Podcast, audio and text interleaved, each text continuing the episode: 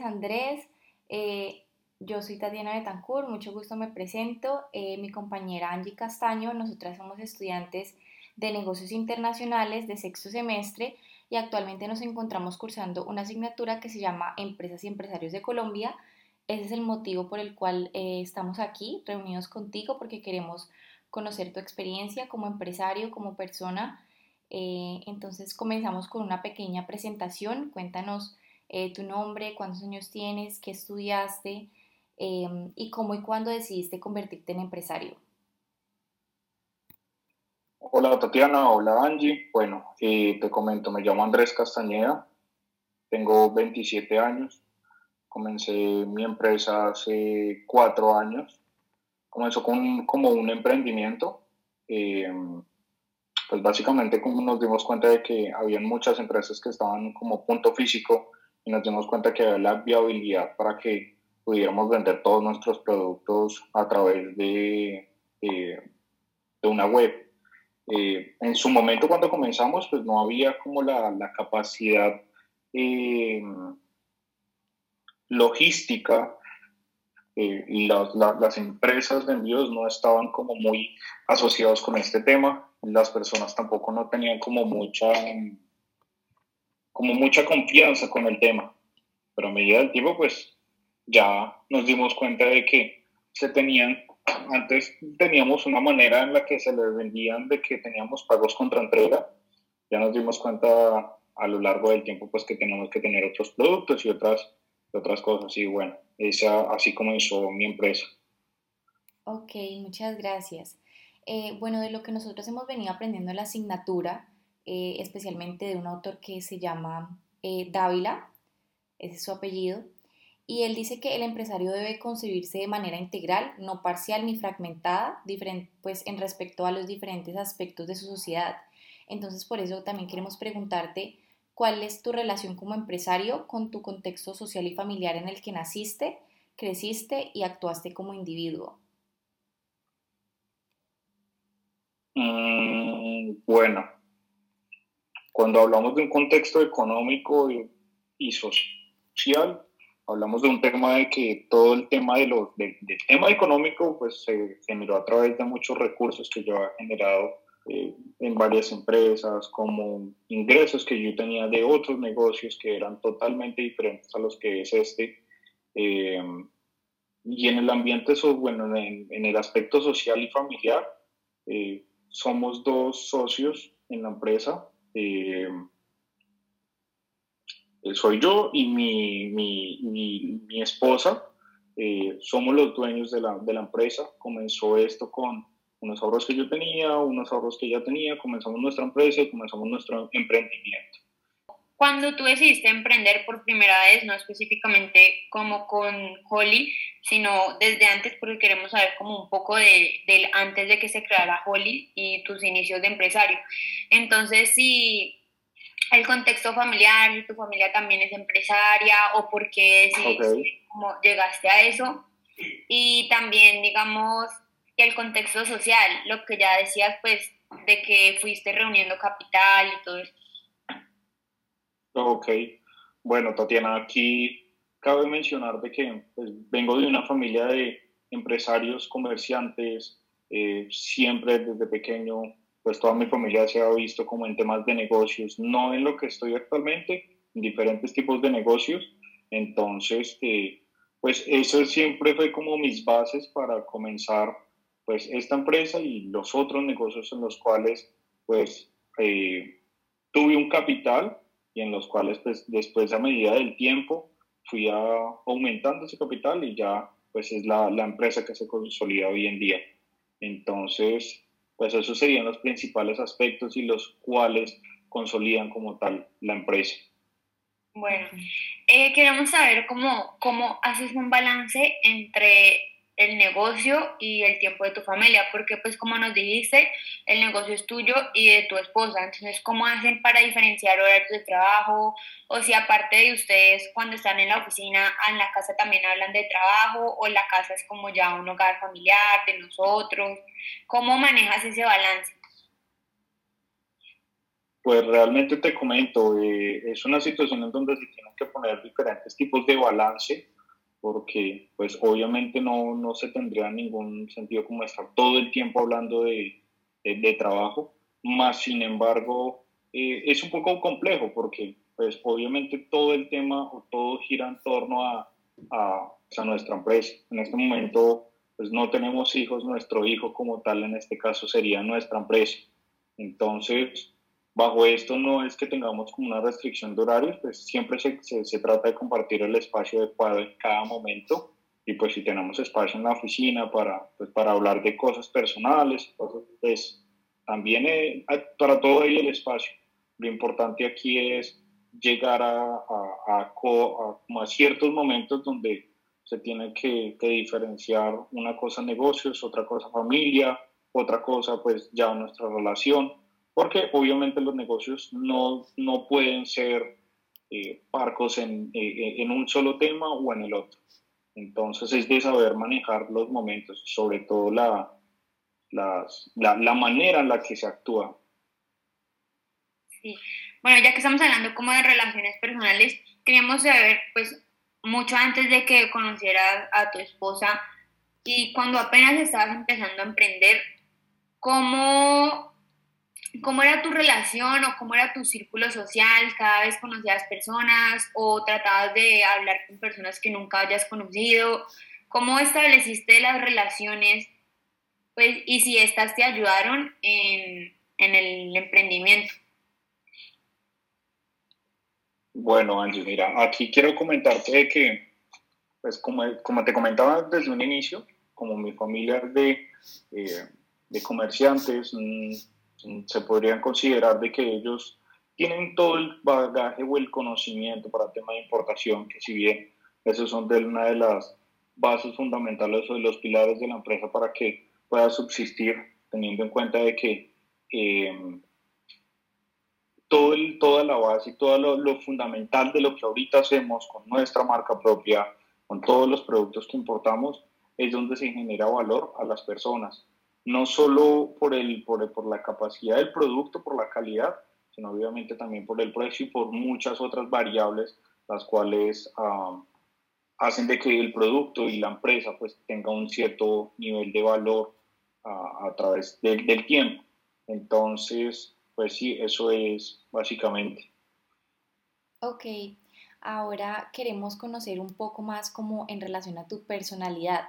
¿Cuáles son esas características distintivas que tienes tú como persona que te han llevado a estar en el lugar en el que estás actualmente? Bueno, eh, esto es un tema ya sobre todo muy personal. Creo que uno de los, de los, de los valores que tiene que tener una persona eh, para liderar en, en, todo esto es tener esa voz de, de liderazgo, de, de saber cómo puedes enfrentar ciertos aspectos de tu vida, ciertos aspectos del negocio eh, y sobre todo saber hasta qué punto tú puedes llegar, hasta qué punto tú puedes, cuáles son tus planes a, mediano o corto plazo o a largo plazo para que así puedas fundamentar lo que tú quieres realizar, eh, ponerse metas. Cuando, cuando Angie me hablaba de qué tipos de personas o con qué tipo de personas tuve que relacionarme, es de, hay un lema que siempre he tenido en mi vida y es de insistir, persistir y nunca desistir. Siempre que te propongas una cosa, si lo vas a lograr, eh, se te presentan personas en el camino, si no te sirve eh, X o Y personal, eh, pues vas cambiando, vas conociendo personas en el camino, pero sobre todo es lo que me decía Tatiana, es los principales, los, pilares fundamentales para que una empresa fluya es el riesgo, el ser líder, es tomar decisiones adecuadas en el momento que es y saber jugar con, con los tiempos en los cuales eh, se tienen diferentes falencias o, o, hay momentos como lo que pasó el año pasado con la pandemia, en donde se tuvieron que cambiar totalmente muchos roles de los que estaban actualmente en la empresa y, obviamente muchos, mm, o muchos aspectos o muchas metas que se, que, que, se querían lograr el año pasado. Entonces hay que saber jugar con esos momentos. Muchas gracias Andrés. Ahora queríamos también preguntarte algo bastante personal, que es cuáles han sido los principales hitos en tu vida como empresario que has logrado pues hasta el momento. Bueno, mi principal hito, Tatiana, comenzó cuando desarrollamos nuestro, nuestros productos. Eh, cuando comenzamos nuestro emprendimiento, pues era un tema de comercio de diferentes marcas, de diferentes productos, en diferentes categorías. Eh, aquí quiero hablarte y es de, somos un e-commerce, manejamos diferentes marcas, somos una tienda multimarcas, pero si bien el principal hito fue cuando realizamos nuestra primera importación con, nuestro, con nuestra marca, nuestro producto, y, y no es solo, es como un tema de satisfacción personal, más, más de cuánto tú vendas, obviamente es importante, de cuánto tú vendes tu producto, pero lo más importante es tú ver, ya que muchas personas ya te reconocen en el mercado, de que el producto tiene un estatus, una, categoría. Entonces, ese, es, ese fue es mi principalito cuando comencé eh, la empresa. Vale, primero queremos como tratar de conocer un poco de ti y ya más adelante también es como unas preguntas respecto ya a, a la empresa. Entonces queremos saber cómo en qué campos, sectores y qué tipo de negocios realizaste actividades desde que empezaste a emprender. No sé cuál haya sido tu primer negocio, después que tuviste. O sea, queremos saber cómo la trayectoria hasta que llegaste a Holly. ¿Sí me entiendes? Que nos cuentes un poquito ahí por encima. Bueno, te comento, mi trayectoria comienza cuando, bueno, soy de la ciudad de Bogotá. en la ciudad de Bogotá comienzo con todo lo que te comento, con mi familia, con temas de comercio, a vender productos electrónicos de manera mm, eh, tradicional, en un punto de venta donde pues tenía que tener esos vínculos interpersonales con los clientes y obviamente generar esa confianza para que pudieran comprar. Entonces, a medida de todo este tiempo, tuve diferentes trabajos. Uno de ellos estuve en un call center donde vendía productos eh, telefónicos a personas en Estados Unidos. Ahí conseguí un cierto nivel de habilidades para, para ventas. Eh, y sobre todo, pues que ya un tema ahí es un, un tema puntual y es el nivel socioeconómico y cultural en las que nos desenvolvemos en Colombia o en diferentes países, y que si bien todo es en base a la, a la, a la, a la categoría que tú tengas de ventas, como a las aptitudes que tú tengas. Entonces, bueno, comencé ahí en ese momento. Eh, después de eso, monté un, vine a la ciudad de Cali, monté un local de, de telefonía, vendía teléfonos, accesorios, eh, sí, tenía, era un local también de manera tradicional, en un punto de venta. Después, al año, cierro este negocio. Mm, se, me, se, me, presenta una oportunidad de negocio eh, en la parte de la costa del país, toda la, la, la, parte costera del país, en donde comienzo con este tipo también de importaciones. En este caso ya era de alimentos, de pollo. Eh, tengo un amigo que trabaja con carnes frías, con embutidos. Eh, me, me, habló sobre esta oportunidad de negocio. Me voy por toda la costa con él vendiendo, trayendo, importando contenedores de pollo. Eh, compraba y les vendía pues, en las casas de mercado. Esto lo vendía ya un tema por mayor, en donde pues, me compraban cierto nivel de, de, de, de precios, de, bueno, en donde estaba el tema del de, de, las negociaciones que se tenían que hacer, obviamente por grandes volúmenes. Eh, y bueno, ya había escalado como otro paso a, a, la venta digital, ya estaba en este caso una venta al por mayor, unas ventas como se podría decir corporativas. Y bueno, después de esto comienzo a realizar, eh, vuelvo a mi negocio de, de, de, telefonía por mayor, comienzo a hacer estas importaciones, a traer telefonía eh, por mayor a vender.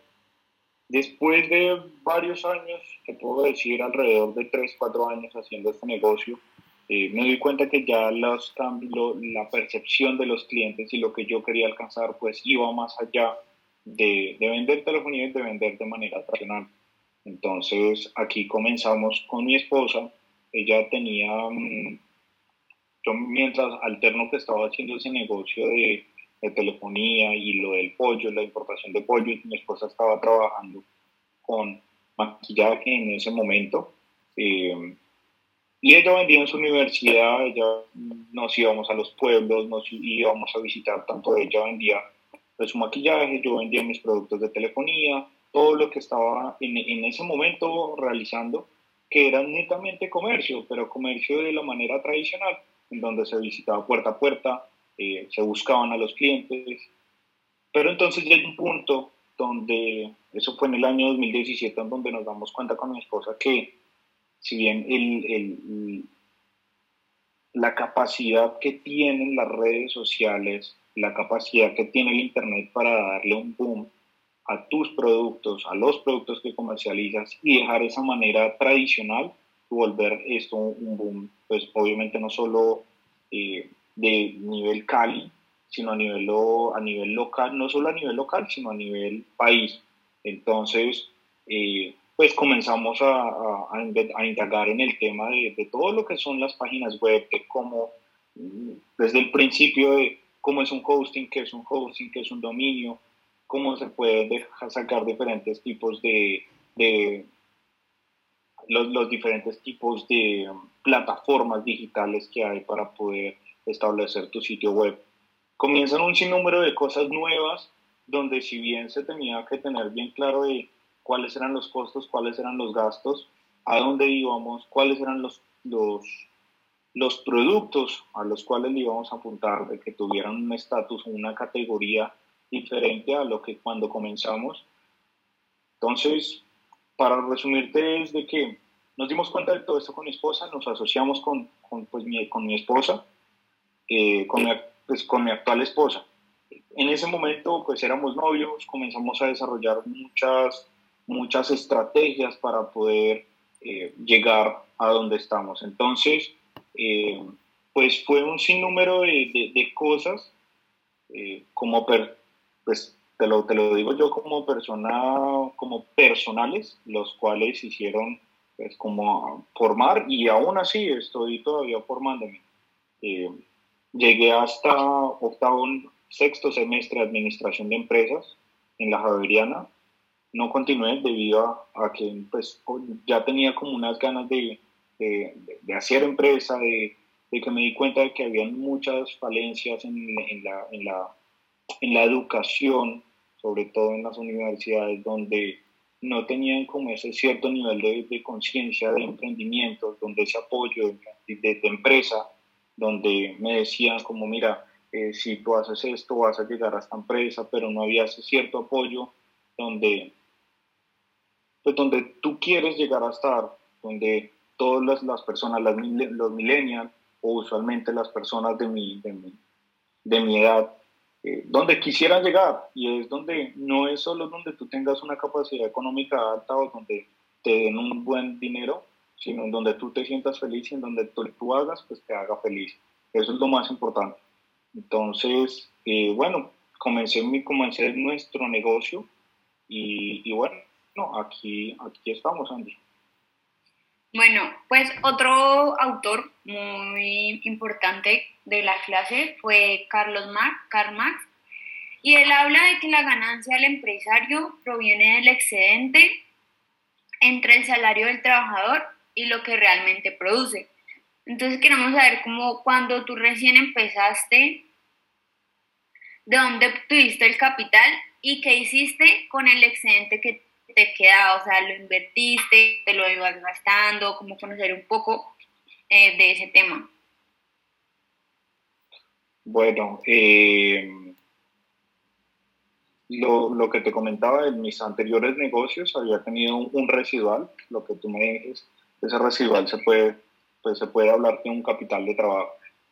Eh, para que una empresa y cualquier empresa y cualquier negocio crezca, lo más importante es de todo el tema de utilidades, seguir invirtiendo, reinvertir, reinvertir y no tomar parte de ese capital para, pues, para gastos personales o para, para gastos que si bien no le van a generar un valor agregado a tu empresa.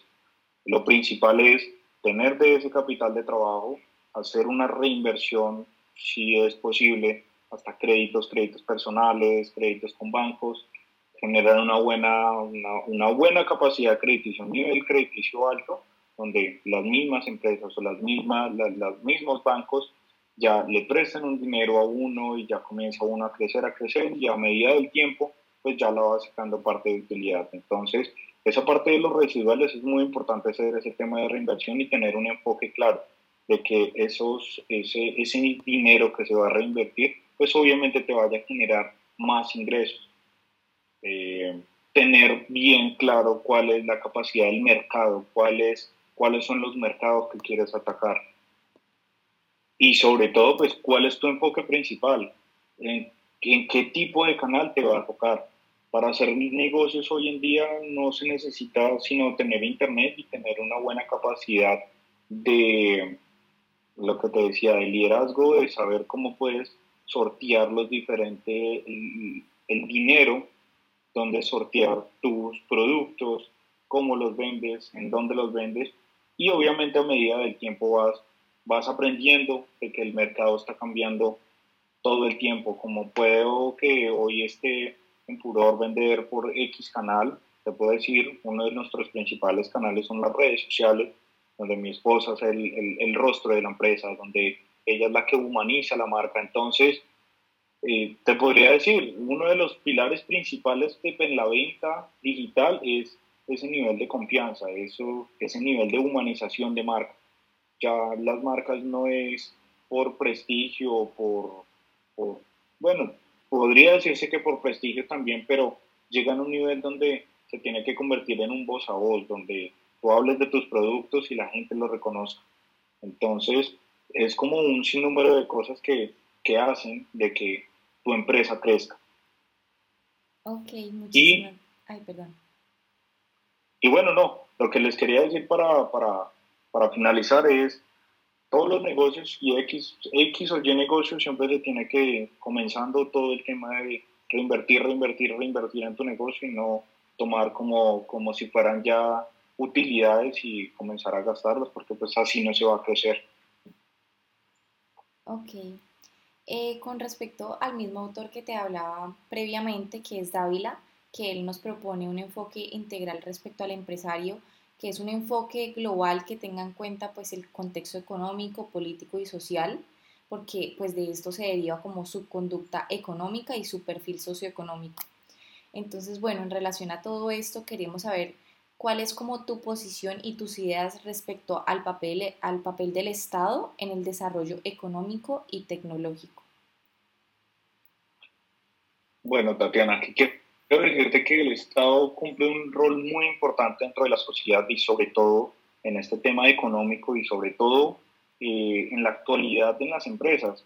Ahorita las grandes empresas o las empresas que están saliendo eh, del país se podría deber a nosotros, a, emprendedores que decidimos tener un poco de riesgo, pero si bien el, gobierno cumple con un rol muy importante y es el tema del apoyo, apoyo que realmente no, mm, creo que hasta ahora están comenzando a, a incentivar mucho eh, como incentivos para personas que están comenzando sus negocios, pero pero el Estado cumple un rol vital e importante.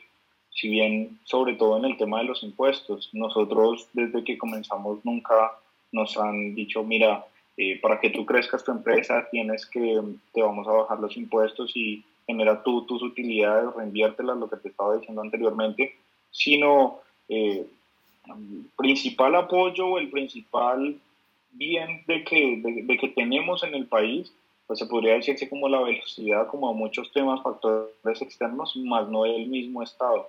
El Estado eh, no es un Estado que apoye, sino un Estado más bien que trata de deprimir al, emprendedor, al em, pequeño empresario, a, las pymes, sino sobre todo entra a, aportar valor a las grandes superficies, a los políticos que tienen sus negocios en grandes superficies. Entonces, eh, si estuviéramos en un eh, en un estado que, que, tuviera como esas, pues esas garantías, pues obviamente el país creo que crecería mucho más, no solo en este nivel de, de empresas, sino en niveles tecnológicos, eh, en, nivel, en todos los ámbitos.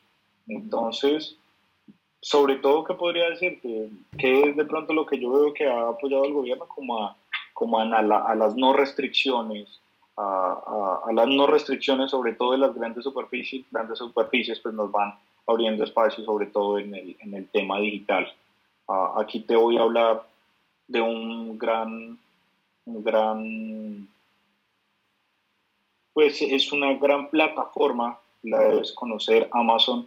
Eh, hace unos días estaba revisando esa plataforma, dos, tres años. Tú hablabas de Amazon y era algo, eh, algo inalcanzable, algo de que la gente no tenía poder adquisitivo, no sabía cómo comprar o no tenía ni idea de cómo hacer para que esos productos ingresaran al país y realmente era muy complejo, o sea, era muy complejo ese tema. Entonces el gobierno comenzó a través del TLC, eh, comenzó a organizar todos esos, todo, a comenzar a regular, entre comillas, todas las ventas por Internet. Entonces comenzó a quitarle como el tema de los impuestos, eh, a las grandes superficies, te hablo. Entonces a que pudieran entrar los productos eh, especiales, a regularizar los productos, a manejar un estatuto del consumidor. De hecho, el estatuto del consumidor lo realizaron y comenzaron a profundizar en el tema digital en el año 2011.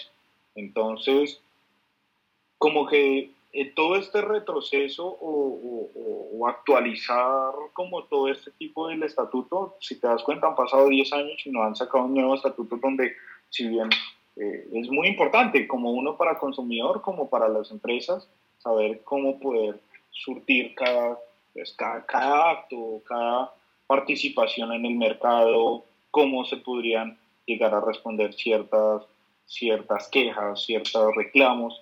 Entonces, todavía hay, hay, muchos, hay muchos huecos dentro de, dentro de lo que ha realizado el, el Estado. Pero lo que te digo, ayudas del gobierno, realmente te podría decir que no. Ok, ahora pues queríamos comentarte que entre lo que hemos venido aprendiendo en clase, hay un autor que dice que el beneficio del emprendedor proviene de la gestión del riesgo, eh, mientras que hay otro autor que se llama Knight que dice que este proviene de la gestión de la incertidumbre. Entonces, tú como empresario, en el momento, ¿cómo asumes el riesgo y cómo asumes la incertidumbre? Bueno, si bien, Tatiana, aquí tema de riesgo, todos los negocios realmente son de riesgos. Es de tomar todo el riesgo de comenzar tú cualquier negocio, de comenzar algo, de, tomar el riesgo y, y, aventurarte a que las cosas te den. Cuando tú ya hablas de algo que es incierto, es porque ya tienes un cierto nivel de seguridad, más no sabes cómo podría llegar a surtirse, pero tienes un cierto nivel de seguridad. Cuando tú ya hablas de riesgo es porque estás, tienes una probabilidad del no sé, del 0%, del 10% en que es lo más probable el 90% que vas a fracasar, a una incertidumbre donde puedes tener un 60 o un 70% de probabilidad de que te vaya a ir bien en tu negocio. Entonces, pues sí, a eso, a eso veo como la respuesta a tu pregunta. Bueno, eh, ahora vamos a empezar ya como un poquito más a hablar de Holly. El empresario webinario, él plantea que una empresa es una acción dinámica que persigue fines de una determinada clase. Entonces queremos que nos cuentes ya ahora sí, Holly, qué tipo de empresa es. Tú estabas diciendo que era un e-commerce, entonces como un poquitico ahí de ese tema. ¿Cuál es la actividad? ¿En qué año ya lo empezaron? ¿Cuándo se volvió pues todo como súper legal? eh, cómo es, eh, qué tamaño tiene la empresa, cómo es la estructura organizativa, como un poquito en general qué es Holly Cosmetics. Ok, bueno, mira, eh, somos un e-commerce de productos de belleza, estamos enfocados sobre todo en productos eléctricos, eh, productos para cuidado facial, productos para el cuidado de, la piel. ese ha sido nuestro enfoque. Cuando comenzamos, nuestro enfoque principal pues era tema netamente maquillaje eh, cuando hablábamos de las sombras, de los lipsticks, de pues varios, o sea, una categoría mm, se podría decir que no totalmente diferente a lo que ahorita manejamos, pero sí lo que te decía en un contexto donde en su momento se, se era como el, el, enfoque principal. Em, bueno, como te comentaba, comenzamos en el año 2017, lo comenzamos como un emprendimiento. Hasta el año 2019 decidimos formalizar la empresa, decidimos hacer el registro entre Cámara y Comercio, decidimos sacar un, un, RUN, eh, donde obviamente ese registro único tributario, como, como, como, pues como se resume el RUT, eh, nos da la, la, la, capacidad para que seamos reconocidos entre, entre todos los comercios en Colombia para poder comercializar nuestros productos en nuestros diferentes tipos de actividades comerciales. Entonces, pues bueno, una, nuestra principal actividad pues es la venta, uh, la venta no de la venta no tradicional eh, a través de e-commerce y nuestra segunda actividad, actividad eh, es de venta, eh, ventas por mayor a través de medios no tradicionales. Entonces, bueno, comenzamos en el año 2017, ya decidimos hacer todo este tema de registro ante, ante la DIAN, ante, ante las empresas. En Cali estamos constituidos en Cali. Y en cuanto a nuestra organización, es, pues, yo soy el, el gerente eh, general de la empresa, mi esposa es toda la parte, y la gerente eh, comercial, tenemos dos diseñadores, tenemos cinco personas de servicio al cliente, eh, tenemos ahorita, tenemos un equipo de trabajo que es una agencia en donde ya se trabajan muchas cosas que hay detrás del sitio web, donde hay parte de programación, donde hay parte de estructura, eh, en diferentes canales eh, de tráfico de pago, donde yo te decía, uno de los, de los principales pilares y de ventas pues son las, las, las redes sociales. Pero cuando yo te hablo de tráfico de pago, hay un sinnúmero de aplicaciones actualmente que están generando un valor y, y, el valor lo, lo da las personas con el consumo de datos, con el consumo de información. Y si te das cuenta, las personas ahorita no ven tanto televisión, sino ven su teléfono a través de sus diferentes redes, a través de sus eh, diferentes canales de, de, de, recepción de información. Entonces, eh, para todo esto, como hablándote muy contextuales, somos un equipo alrededor de unas 20, de unas 20 personas, podría decir. Eh, y, y, bueno, yo soy la persona que hace todo el tema de gerenciamiento general de la, de la empresa. Listo, bueno. Eh, bueno, hay un autor que te queremos como mencionar y contar un poco sobre qué opina él, que es un empresario. Él dice que las funciones del empresario básicamente son funciones de directivos. Encontrar y desarrollar oportunidades en los mercados, superar imperfecciones de los mercados, dirigir, coordinar todo lo que son los procesos de producción. Este autor se llama Leibenstein y queremos saber cómo, si te sientes identificado con esto que él dice, que un empresario es como un directivo, o, o si pues si no lo no te identificas. Y como tal ya esta pregunta pues no la respondiste que era como cuál es tu papel dentro de la empresa Ok, bueno, mira, te comento, como gerente general hay un punto importante y un punto crucial y es el direccionamiento que se le tiene que dar a cada persona dentro de la organización para que puedan cumplir bien su. Entonces, el direccionamiento y el saber cómo puede surtir bien cada tarea y cada orden a cada trabajador es fundamental porque de acuerdo a eso pues se va a dar como un futuro en la empresa. No te puedo hablar que directamente dentro de un gerente general se van a formar todas las ideas, hay un sinnúmero de, de, de, diferentes aspectos dentro de la organización que van a generar un valor. Ahí te hablo del direccionamiento que se le da a nivel de la gerente comercial, de la gerente en diseño. Son diferentes tipos de ideas que si bien se concentran en solo una para llegar a, a un final o a una, un direccionamiento realmente adecuado. Por lo que te comento que hay diferentes sectores dentro de la empresa donde tienen conocimientos y en donde tienen la información más precisa de lo que uno como gerente comercial eh, pues direcciona a cada persona. Entonces son como varias, varios aspectos que se tienen que tener en cuenta para dar un buen direccionamiento, no solo como, como, como gerente general, sino como, como escuchar, escuchar a, los, a, a las mismas personas de tu organización. Ok, ahora proseguimos con otro autor que se llama Schumpeter. Él entendió que la innovación es una de las causas del desarrollo económico y esta se define por la introducción de nuevos bienes y servicios al mercado. Entonces, con respecto a esto, queremos saber cómo identificó Holly una oportunidad en el mercado diferente al del maquillaje. Entonces, ¿tenían un producto innovador o cómo, cómo se dieron cuenta que había un vacío en el mercado que podía ser llenado o que podía ser, se podía satisfacer? Básicamente como el, la diversificación. ¿En qué momento tomaron esa decisión?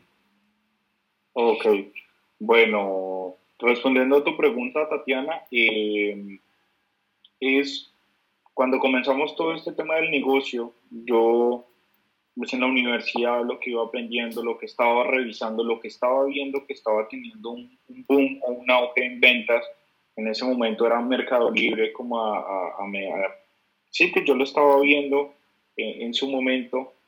Mm, yo quería llegar a hacer, a, pues, a, a, a, coger todas mis ventas por venta digital.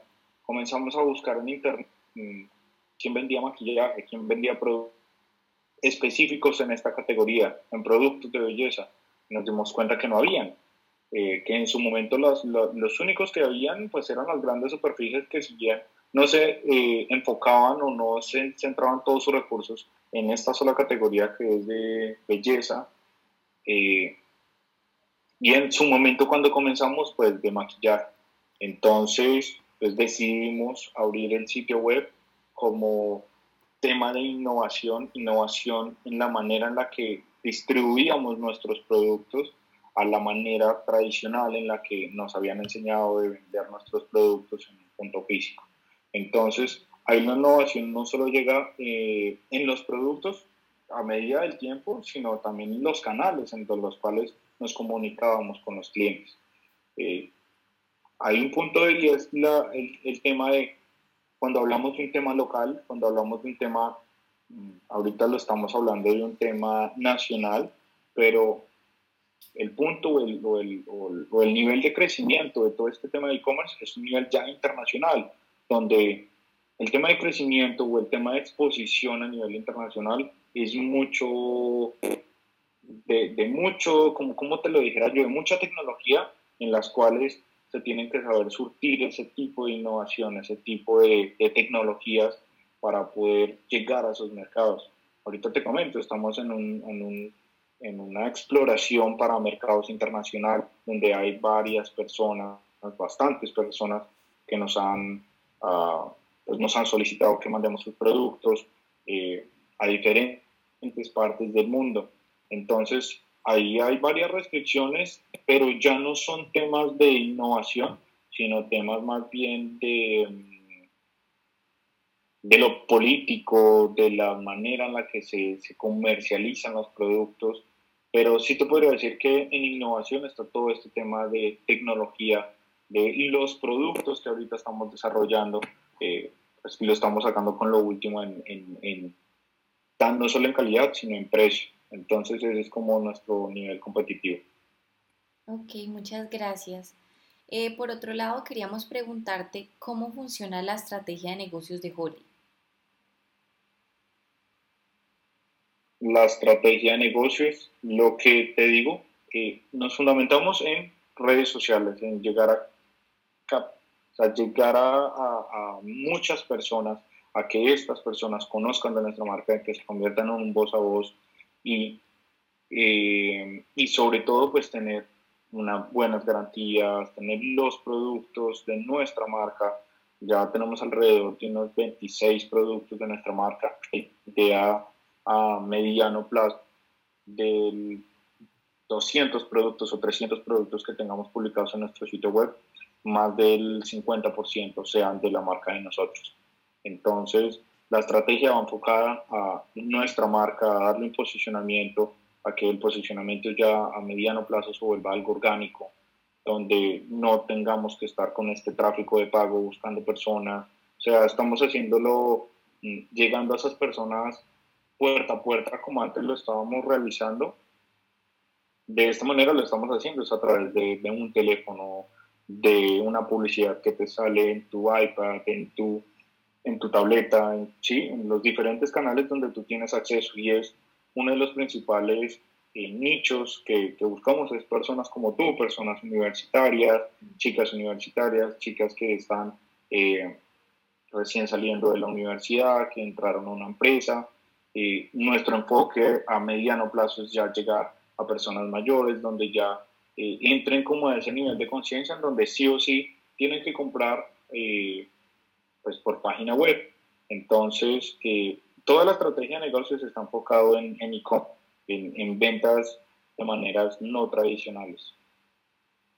Bueno, ahorita que nos hablas como de, de un mediano plazo, del futuro, queremos saber si ustedes como empresa tienen algún algún plan o cómo manejan la responsabilidad social. Bueno, mira, te comento, nuestros, nuestros enfoques eh, a mediano plazo es comenzar a contratar madres cabezas de hogar, eh, personas que tengan este tipo de necesidades para, pues que obviamente que se les va a ayudar a parte social, eh, en donde las personas pues van a tener la oportunidad de aprender, de saber sobre algo totalmente nuevo, algo totalmente diferente de lo que están realmente acostumbradas y obviamente darles como un apoyo a nivel de eh, universitario, de crecimiento personal. Eh, ¿Cuál es nuestra idea? A mediano plazo nos queremos ir, bien sea a Estados Unidos o a México, y comenzar a expandir nuestro negocio a estos mercados internacionales. Entonces, eh, te podría decir que uno de los, de los factores o puntos claves es no solo desviarnos del nivel económico, sino también del, capital humano, de la capacidad o el capital humano que tenemos aquí en, en Colombia, que si bien es muy, muy bueno, eh, solamente es saber surtir ese tipo de, de, de, capaz, de, capital humano de saber qué tipo de capital humano se es necesario o no es necesario, pero si bien eh, nuestro enfoque social está en contratar madres cabeza de hogar. Es lo que tengo como, como punto principal o como punto para comenzar a, a, a buscar este tipo de personal.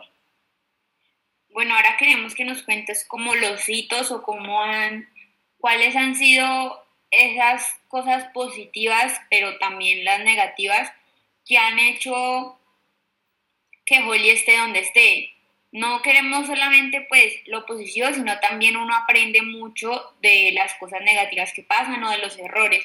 Entonces, ¿cuáles son esos hitos importantes como tal de la historia de Holly Cosmetics? Bueno, mm, no solo te hablo Solo te he hablado de las cosas buenas, las cosas malas también han sido lo que te decía el capital humano. Eh, han habido personas, sobre todo de temas de conocimiento, en, en, en tema este digital, de que se han aprovechado de algunos, algunas fallas o algunas falencias de conocimiento en, en tema de, de, programación, en tema de mm, compra de tráfico de pago, acá te hablo de de redes sociales, de Google, de YouTube, donde mm, a través de todos estos tipos de experiencias, pues eh, por lo menos yo he adquirido un cierto nivel de conciencia y de, estudio, donde si bien lo que yo estaba estudiando era totalmente diferente a lo que es esto, eh, en, en, un sentido donde esto es programación, esto es tecnología, esto es innovación muchas cosas, donde yo no tenía ningún tipo de, de, información.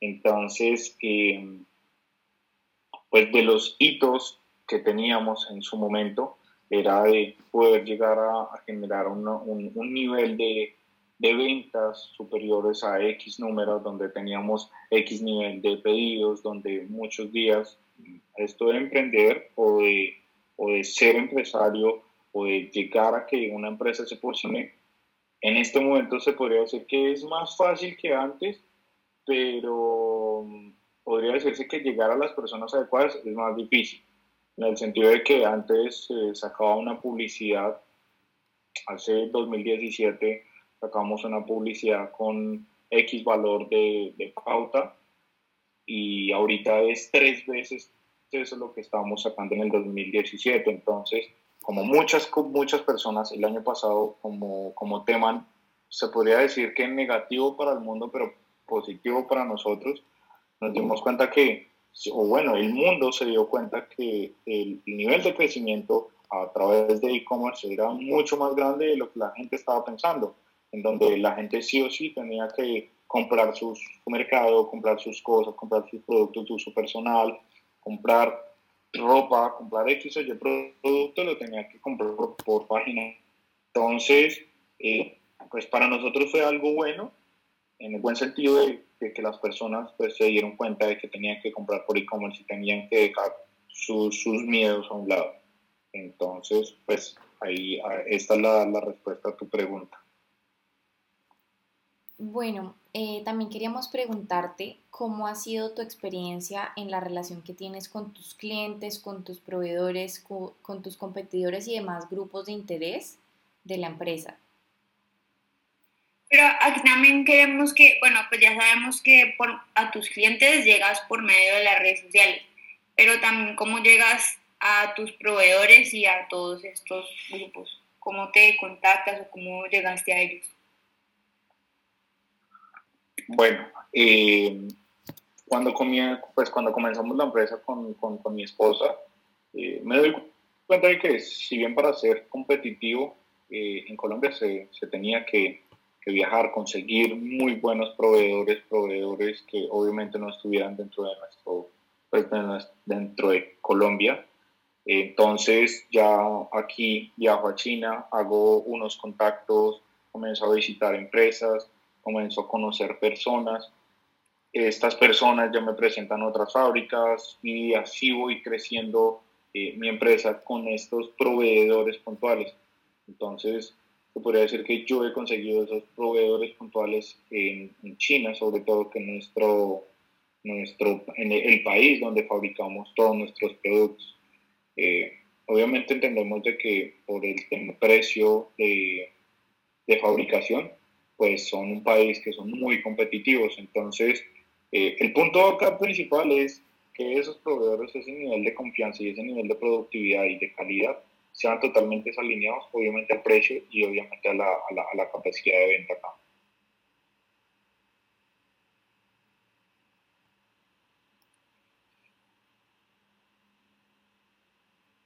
Bueno, eh, ya nos acabas de responder en cierta parte la pregunta de, de dónde importan sus productos, pero queremos saber si es únicamente de China o si ustedes tienen, no sé, importan desde algún otro lugar.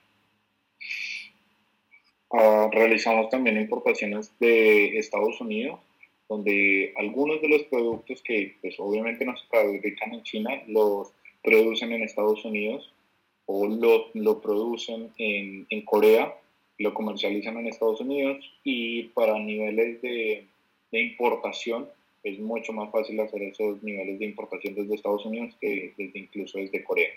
Entonces, eso por un lado. También tenemos proveedores aquí en Colombia.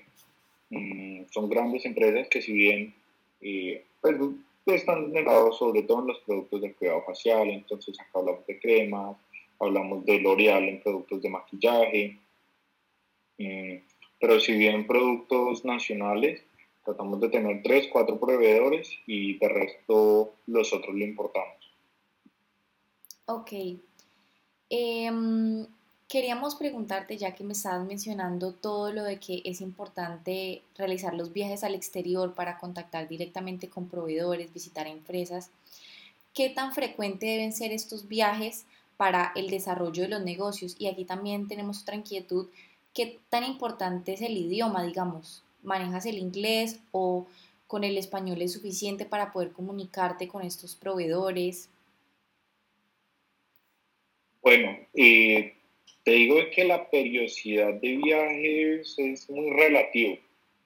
Eh, desde, el año pasado, cuando nos cerraron las puertas al mundo, eh, era, pues, de los anteriores años había sido muy importante tener esos contactos en aplicaciones, en redes, donde pueda seguir teniendo contacto con ellos. en la periodicidad de viaje no radica en tu nivel de crecimiento ni radica en la velocidad en la que vayas a crecer, sino más bien radica en la capacidad que tú tengas para desarrollar esos productos, en la capacidad que tú tengas, que puedas surtir eh, lo que está en boom, lo que está en este momento en, en venta, lo que se está moviendo. Entonces es más bien pues, saber surtir cuáles son los cuáles son los espacios o cuál es la oportunidad de negocio que hay para que tú puedas desarrollar ese producto o esos productos. Entonces, es muy importante, o sea, es muy importante el idioma. Yo sé hablar inglés y en ciertas partes, eh, por lo menos en alguna, alguna de estas empresas, en algún momento me tocó con español, inglés, eh, con traductor, o sea, el inglés es muy importante, más no es un tema de que si no sabes inglés no vas a poder llegar a hacer negocio, pero eh, idioma principal, el inglés. El inglés abre puertas en, en cualquier parte y sobre todo de un... Yo de la primera vez que fui a China, que fue en el 2017, a, fui 2017, 2018, 2019, en el 2020 pues claramente no pudimos ir, en el transcurso que va este año tampoco, pero si bien después, independientemente de que hayan salido la puerta para que nosotros pudiéramos, o yo personalmente pudiera viajar, eh, no ha truncado, no ha parado como tal los negocios, porque si bien todo lo hemos manejado a través de, del teléfono. Entonces, eh, Ven, yo el inglés... Ahí que estás hablando como de este tema, cuando tú, pues ya en los varios viajes que hiciste, me imagino que fue donde conseguiste los proveedores y todo eso. Pero como hemos visto que ya te has diversificado y digamos desde tu último viaje en el 2019 ya manejan una nueva línea de productos, unos productos totalmente diferentes. ¿Cómo has llegado a esos nuevos proveedores sin poderlos ir como a visitar, sin buscar el proveedor? ¿Cómo tienes allá un contacto? ¿Cómo haces ese proceso? Bueno, acá hay dos cosas y es de que en diferentes plataformas, por eso te digo la, la, capacidad que tienen las redes, tienen las plataformas para llegar a estos proveedores. Claramente yo no podía salir a visitar esos proveedores, a conocer de su empresa. Me di cuenta que en estas plataformas chinas, Ali, Wish, eh, Amazon incluso, muchas grandes empresas tenían ahí publicados sus productos y productos que eran similares a lo que yo necesitaba. Entonces, ya llegué a buscar pues, por, estos, por estas empresas, por estos, como tenían publicados estos productos, llegué a estas grandes empresas y en China pues tengo una persona que se encarga de todo el tema de compras, de desarrollo, de, de, de poderme, mm, mira, quiero de, este, de esta persona, de esta fábrica, eh, me gustaron estos productos, necesito que te contactes con ellos y organices todo el tema de plan de pagos, cómo se van a organizar eh, las entregas y para que obviamente me lo pongan en mi contenedor, en el contenedor y ya pueda salir a despacharse a, Colombia. Entonces, eh, pues básicamente es eso. Lo, lo... no, cuéntame. No, pues que todo lo que estás diciendo tiene mucho que ver con la siguiente pregunta que habla sobre el papel de la confianza en las relaciones. Porque estás hablando de que tienes a alguien, tienes un contacto al que tú le vas a pasar todos los datos de la persona donde compra la mercancía, o sea, es como una persona a distancia que te maneja todo. Entonces, ¿cómo juega la confianza ahí? Y no solo en eso, sino como tal en toda la empresa. Bueno, la confianza es un rol y, un, y algo muy importante. En todos los negocios la confianza lo es, la confianza que tengo uno en sí mismo y en su empresa lo es todo para el éxito. El éxito empresarial, el éxito como tal de la empresa. Donde la confianza que yo tengo en esta persona se, se le deposito y se, se, da todo ese acceso a estos proveedores, más si bien no es solo este nivel de, de de confianza en la que da el éxito, sino también la capacidad que como empresario o como empresa se fundamenta en cada producto. Entonces acá hablamos, independientemente de esta persona que yo tenga ah, en China, si quiere comenzar a desarrollar sus productos, no es con los mismos proveedores, probablemente puede que sí le puede llegar a decir, no es solo eso, sino también la capacidad que tú tengas aquí de vender, de quién te queda acá para, para comprar tus productos, de cómo es que tú tienes segmentados a tus clientes, cómo los consientes, cómo les llegan los productos, que qué nivel de confianza. Tú puedes tener todos los productos, puedes tener exactamente los productos que yo tengo, pero si no tienes un nivel de confianza y un nivel de, de certeza de que hay clientes que han generado eh, como esa necesidad de tener producto. Tenemos clientes que traemos un producto de nuestra marca y lo compran a, a unas que ya tengan de otra marca. O sea, como el que ya crean esa, como ese amor por la, por la, por la marca. Entonces, la confianza es muy importante en esto y en todos los negocios. Eh, por lo menos tenemos ventas corporativas donde si bien generamos un voto de confianza en los clientes que nos compran por mayor, en donde obviamente se da un nivel como de estudio de, para poder llegar a generar estos, estos, estos créditos. Pero si bien para que crezca una empresa, sí o sí tiene que haber una confianza, no solo en proveedores, sino también en, en personas a las cuales o en ventas de, de, empresas. Entonces, pues ahí está tu, la respuesta, Angie. Muchas gracias, Andrés. Eh, bueno, ahora mencionabas con lo del COVID que fue difícil viajar, fue un periodo bastante largo de encierro. Quería que nos contaras un poco cómo fue esa temporada de COVID con las ventas. Tu empresa se dedica a la comercialización y a la venta directa de productos. ¿Podrías decir que antes aumentaron las ventas o disminuyeron? ¿Cómo eran las tendencias de consumo de tu público objetivo en este momento, en, pues, de la empresa? y digamos, hubo algún producto al que le pusieron todas las expectativas o le metieron toda la inversión y digamos que fracasó, ¿cómo enfrentaron esa, como esa sensación de fracaso, de crisis? Bueno, como te comentaba, cuando comenzamos en el 2017, el nivel de, de confianza que tenía el consumidor en compras online, pues te podría decir que era muy paupérrima. Entonces, el nivel de confianza que teníamos para generar esa confianza, pues les dábamos ventas a, a contraentrega, donde si bien no era, no es, ni era, ni es, ni será un nivel de escalabilidad. Entonces, en el 2017, pues como, como te comento, comenzamos con todo nuestro sitio web, 2017, 2018, en el 2019, en el 2020 Mm, no teníamos ni idea de este tema de COVID, no teníamos conocimiento, no estábamos preparados en muchos aspectos, donde si bien cuando los productos, lo que yo te digo de cuando comenzamos al 2019, las tendencias de consumo cambiaron totalmente. Las personas ya no tenían eventos, ya no salían, ya no iban a la universidad, ya no iban a sus trabajos. Ya se convirtió en un tema de teletrabajo, donde si bien las personas, las tendencias de consumo comenzaron a cambiar drásticamente y en donde después hay un post-COVID y un pre-COVID donde el nivel de, de confianza y de, y de, credibilidad en las ventas online, pues obviamente aumentaron porque sí o sí tenía que comprar de forma online para, para satisfacer sus necesidades. Entonces, te podría decir que crecieron en un 300, en un 400% las ventas eh, a comparación de los, de los años anteriores.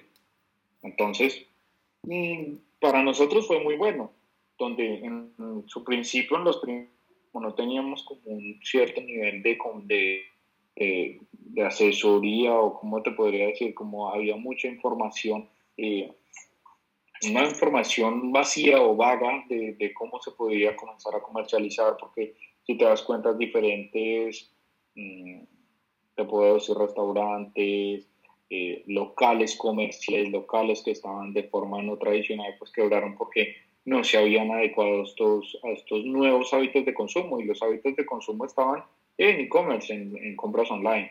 Entonces, pues para nosotros fue, fue y es ah, muy bueno porque igual independientemente de esto, cuando, cuando comenzó, mm, cuando las personas se comenzaron a dar cuenta que el nivel de crecimiento y el nivel de, de, importancia que tenían en el mercado los e-commerce, pues la gente comenzó a desarrollar páginas, comenzaron a desarrollar eh, sitios más competencia porque claramente las personas ya tenían que comenzar a pautar, comenzar a pautar en diferentes canales.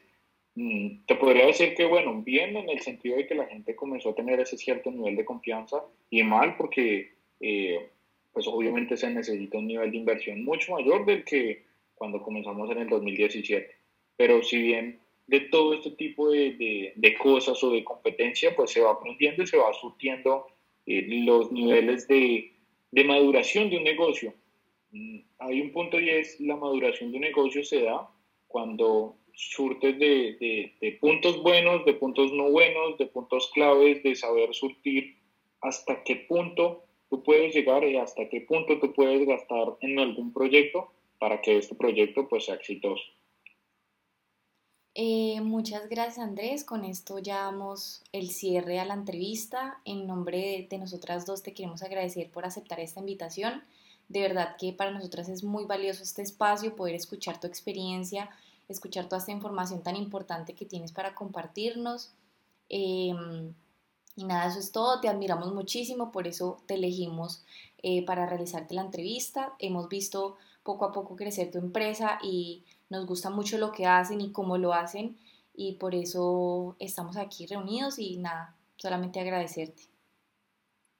Muchas gracias a ustedes por permitirme compartir este espacio con, con, pues, con ustedes. Eh, lo que sí les puedo decir es de que si tienen alguna idea de negocio, no se, no se limiten a muchas cosas, a lo que esté en, en el medio si tienen alguna idea, sáquenla, pero netamente digital. Se los aconsejo 100%, mm, con un tema de estructura. Y esto es, tanto tradicional o no tradicional, es de ser perseverantes y no desfallecer nunca en los intentos, insistir, persistir y no desistir. Ese es mi lema. Muchísimas gracias, Andrés.